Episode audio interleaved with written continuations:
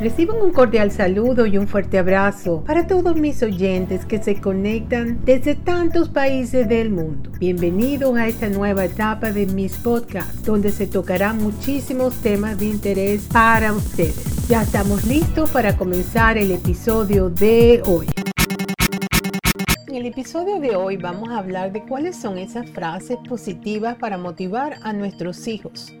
Con estas frases podrás combatir los pensamientos negativos de los niños y estimular una actitud positiva.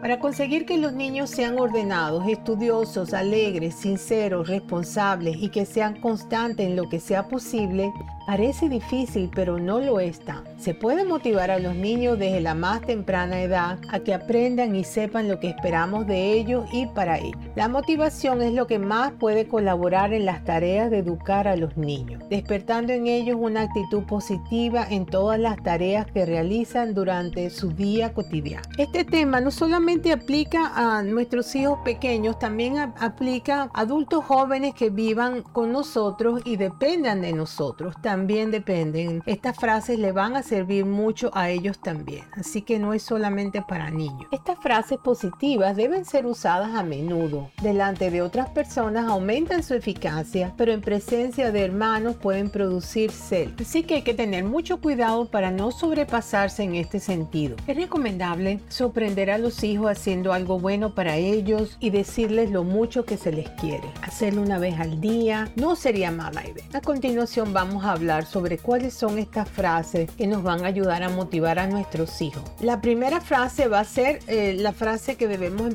empezar a usar más frecuentemente y la segunda que van a escuchar va a ser la actitud que se está promoviendo en nuestros hijos. Es decir, la primera frase sería la de los padres, ellos hablando con sus hijos y lo que viene seguido de eso es cómo sus hijos lo van a tomar. Muy bien, yo sé que lo harás. Soy capaz, sido capaz de hacerlo. Soy capaz. No dudo de tu buena intención. Soy bueno. Juan tiene un alto concepto de ti. Juan es mi amigo. Si necesitas algo, pídemelo. Amigo, sé que lo has hecho sin querer. No lo repetiré. Estoy muy orgulloso de ti. Satisfacción. Yo sé que eres bueno. Soy bueno. Te felicito por lo que has hecho. Alegría, ganas de mejorar. Qué sorpresa más buena me has dado. Alegría.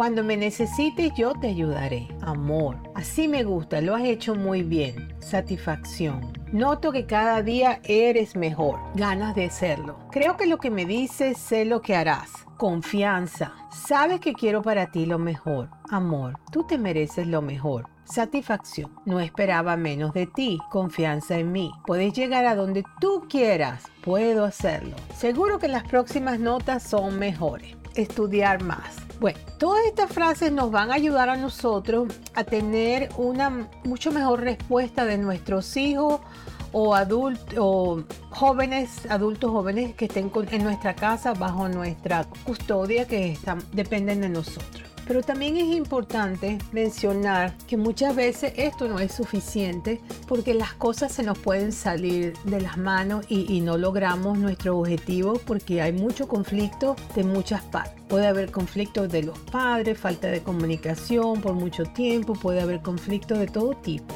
Y cuando la relación se pone muy tensa entre padres e hijos, lo más recomendable, lo que yo les recomiendo es una terapia de familia. Porque una de las cosas que yo noto es que cuando sucede esto, la primera salida de los padres es, ah, necesite ir a verse con un psiquiatra o un terapeuta. Haga una cita. Pues no, porque el problema no es solamente de los hijos que están con nosotros viviendo bajo nuestro techo, sino nosotros también con ellos. Entonces, yo diría que lo primero que hay que hacer es una terapia de familia donde estén los padres y cada hijo por separado. Si son varios hijos que tienen la familia por separado o si es posible todos los hijos juntos, eso lo va a determinar el terapeuta que haga la sesión. Pero no podemos decir, no, tiene que ir a terapia y ya, lo dejo y que haga su terapia. Esa parte no puede ser así porque es un problema de todos. Entonces hay que resolverlo entre todos y ver las expectativas de ambos bandos. Entonces después si quieren una terapia individual para, para el hijo o la hija, perfecto, pero tiene también que haber terapia de familia conjuntamente. Entonces, bueno, eh, ya estamos llegando al final de este episodio de hoy. Espero que les haya gustado. Les recuerdo que suscribirse a mi canal es completamente gratis y así pueden recibir cada vez que em, les envío el nuevo episodio, les llega directico una vez que ya lo pongo, donde quiera que se encuentren, de día, de noche, de tarde, de madrugada. Reciban un fuerte abrazo desde la costa este de los Estados Unidos y será hasta el próximo episodio. Chao. now.